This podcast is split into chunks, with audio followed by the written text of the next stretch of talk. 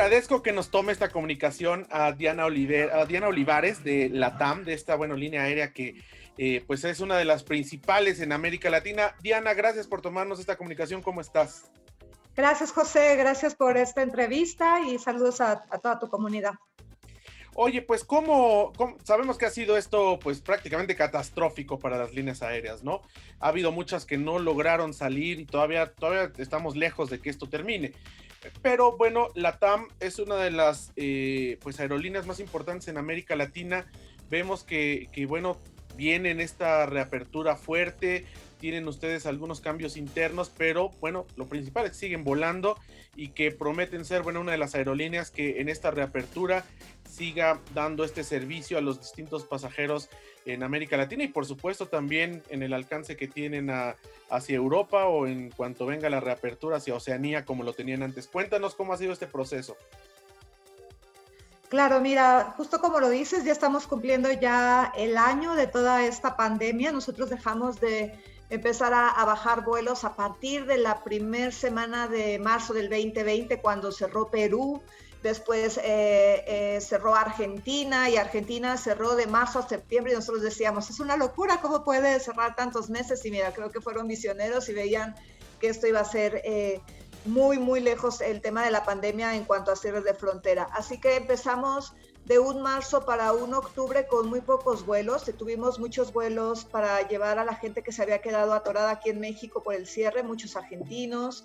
Tuvimos más de 12 vuelos voluntarios y mm, internamente empezamos a trabajar mucho en temas de tecnología, en reprocesos, así que como tú dices, la TAM es una aerolínea fuerte, resiliente y lejos de estar eh, como parados durante estos meses, fuimos cada vez más activos. Y entonces nosotros a partir de octubre ya empezamos con el vuelo al México-Sao Paulo, que siempre ha habido una comunicación muy fuerte con ese, eh, con ese país. México y Brasil tienen eh, mucho intercambio comercial, mucho intercambio social, cultural, de todo, así que hemos seguido con los vuelos. Después se eh, abrieron vuelos a, Perú y también desde Cancún han sido un éxito. Los Cancún-Lima tenemos nueve vuelos a la semana, así que estamos con esta parte, es más o menos el 30% de los vuelos que teníamos pre-COVID y poco a poco, durante el 2021 queremos ir retomando todos los vuelos de acuerdo a lo que nos digan las fronteras, los gobiernos. Siempre estamos eh, muy cuidadosos de siempre cumplir todo lo que nos esté diciendo de protocolos y además, bueno, el tema de demanda que todavía hay eh, menos demanda que pre-COVID.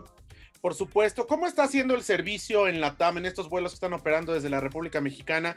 Me refiero a que eh, por las restricciones sanitarias, eh, ¿cuáles son las modalidades, por ejemplo, del alimento a bordo, de los servicios de bebidas, de, comida?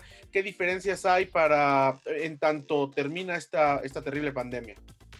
Mira, nosotros siempre, y no solamente desde la pandemia, el pilar más importante es el de la seguridad. Y ahora que se vino todo esto, bueno, se hicieron muchos nuevos protocolos de higiene y como te comentaba, de tecnología. Entonces, de tecnología nos sirve mucho para que el pasajero ya haga todo su check-in del vuelo, lo haga desde el teléfono, para que vaya teniendo menos contacto en los counters con menos gente, para que así no se pueda tener eh, algún contacto con el virus. También se hicieron varios protocolos para entrar al avión, para salir. No sé si siempre antes nos tocaba que decían puertas abiertas y todos nos queríamos salir del avión, ahora no, ahora es con filas. En cuanto a toda la parte interna, bueno, es súper importante y qué bueno que me preguntas el uso de mascarilla. Nosotros en la TAM solamente usamos las quirúrgicas, solamente. No se puede traer estas de dibujitos con... Eh, con estas eh, cosas que tienen aquí como una bolita, se me fue ahorita el nombre, pero no pueden ser esas, sino solamente las quirúrgicas. Em, el tema de alimentos, también nosotros tenemos un alimento con una bandeja, es alimento caliente también, pero también con mucha higiene, la interacción con los sobrecargos, el servicio siempre va a ser el más impecable y vamos a estar ahí para lo que necesite el pasajero, sin embargo es menos las interacciones, se quitaron las revistas, Em, tenemos filtros que van cambiando el aire para quitar todo el tema de los virus, así que hubo cantidad de ajustes que se tuvieron que hacer a toda la parte de la operación para hacer eh, todo este tema de higiene, que estén completamente los pasajeros sintiéndose seguros. De hecho, toda es la parte de los filtros HEPA, eh, nada más para comentarte, esos cambian constantemente y es como entrar a un quirófano. O sea, no quiero decir que entrar a un avión sea como quirófano porque son diferentes sensaciones, pero es, sientes la seguridad de que el aire va a estar en constante movimiento para que esté lo más limpio posible. Así que muchos protocolos de higiene que se hicieron. Ahora, bueno, en, el Aeropuerto Internacional de la Ciudad de México y en el de Cancún, operado por Azur, ya hemos tenido con información y, propias experiencias de los pasajeros cómo están llevando estos protocolos. Hablando, por ejemplo, de las terminales donde están los, los counters de LATAM, tanto en San Pablo, en Sao Paulo, como en Lima, ¿cuáles son las, eh, los protocolos que se han puesto para en los momentos en que los pasajeros van a abordar o tienen que permanecer en estos que son dos de los aeropuertos más importantes de América Latina y donde la TAM tiene eh, pues este sistema de conectividad.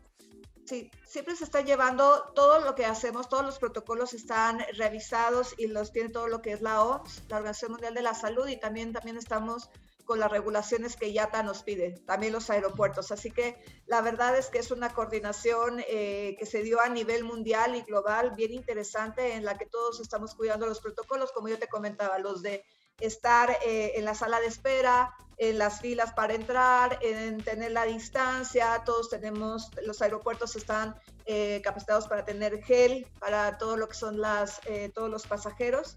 Así que tanto en Chile como en Brasil se llevan todos estos protocolos. De hecho, eh, en Chile eh, también te piden el PCR para entrar, ¿no? Y también empezó ahora Brasil, no así como en México que no necesitamos PCR para entrar, pero en estos países de Sudamérica. Y hay otros países como Perú que incluso te piden cuarentena. Entonces también es algo bien interesante, como tú dices, es el tema de los aeropuertos, pero también que el pasajero siempre esté revisando cuáles son los trámites, qué se necesita llevar porque está en constante cambio de acuerdo a cómo va evolucionando la pandemia.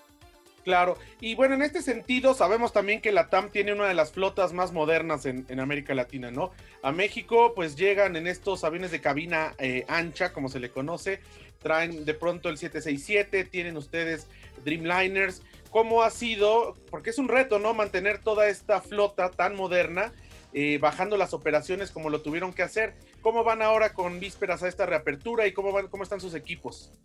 Sí fue uno de los retos más importantes durante estos meses que te comentaba, en especial cuando todo se, se, paró, que eso fue en el 2020, desde abril hasta un septiembre, realmente estuvo todo parado y, el, y uno de los retos también era el mantenimiento de estos aviones, porque el mantenimiento, eh, si vuelan se le tiene que dar mantenimiento, pero si están abajo, el doble de mantenimiento. Entonces sí se trabajó eh, mucho en eso y bueno, fue en la parte de que todo el tema de los costos tuvimos cierta afectación y fue donde tuvimos que trabajar para también mejorar el tema de los, de los costos. Ahora estamos también otro de los factores bien importantes fue que carga nos ayudó mucho. El negocio de carga de las aerolíneas fue bien interesante.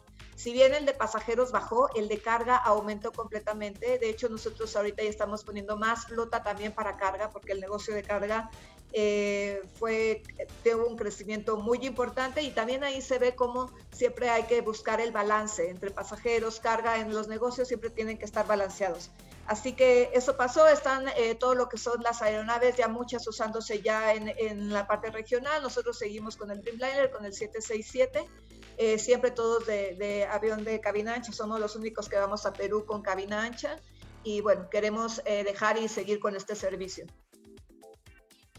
Esto es una muy buena e interesante noticia porque es una alternativa ahora que empiecen a reabrir poco a poco los países. Como dices, tenemos que estar muy en contacto, sobre todo con la guía del viajero de Relaciones Exteriores aquí en México, donde nos dan toda la información de los requisitos por país, ¿no?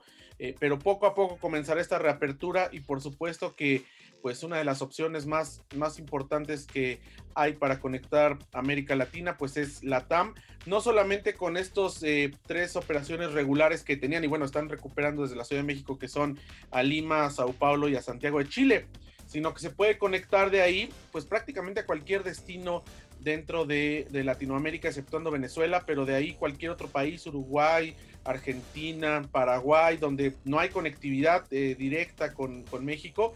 Y bueno, pues desde Cancún, que también tienen eh, operaciones que son en otro sentido, porque son más bien para viajeros eh, sudamericanos que vienen a México, pero que pueden usarse también para toda la gente en la región de la península de Yucatán que tenga que hacer algún viaje de placer o de negocios hacia el resto de América Latina, pues es una excelente opción también hacerlo a través de, de la TAM, que bueno, eh, pues ha sido como, como nos has comentado todo un reto, pero al final están pues dando los resultados de años de una estrategia de finanzas sanas, de bueno, comenzando con esta gran alianza que se hizo entre LAN, Chile y este, esta aerolínea eh, brasileña, este, que al final, la TAM, y que todos estos, todas estas decisiones que se fueron tomando a lo largo de los años, pues se reflejan ahora en tiempos de crisis, ¿no? El hecho que puedan tener pues una, una empresa sólida que como todas sorteando las dificultades, pero que está ahí en el mapa de la aviación internacional.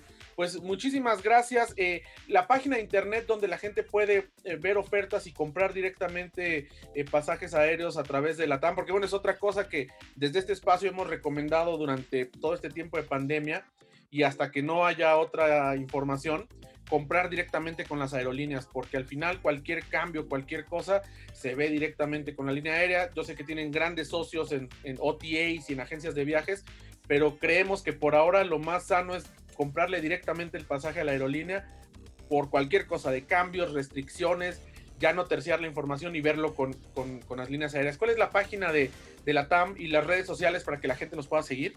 Es www.latam.com y es bien interesante porque ahí están todo lo que son las tarifas. Además, también hay una parte donde viene la información de que lo que hablábamos, todos los requisitos que se necesitan para entrar a los diferentes países y para entrar al avión, usen la mascarilla. Eh, y estamos también en Instagram como arroba latam. Ya nos vamos, Lorena Bracho en la producción, Iván en los controles técnicos, soy José Antonio López Sosa, quédese en estas frecuencias, cuídese y pásela muy bien. ピッピッピッピッ!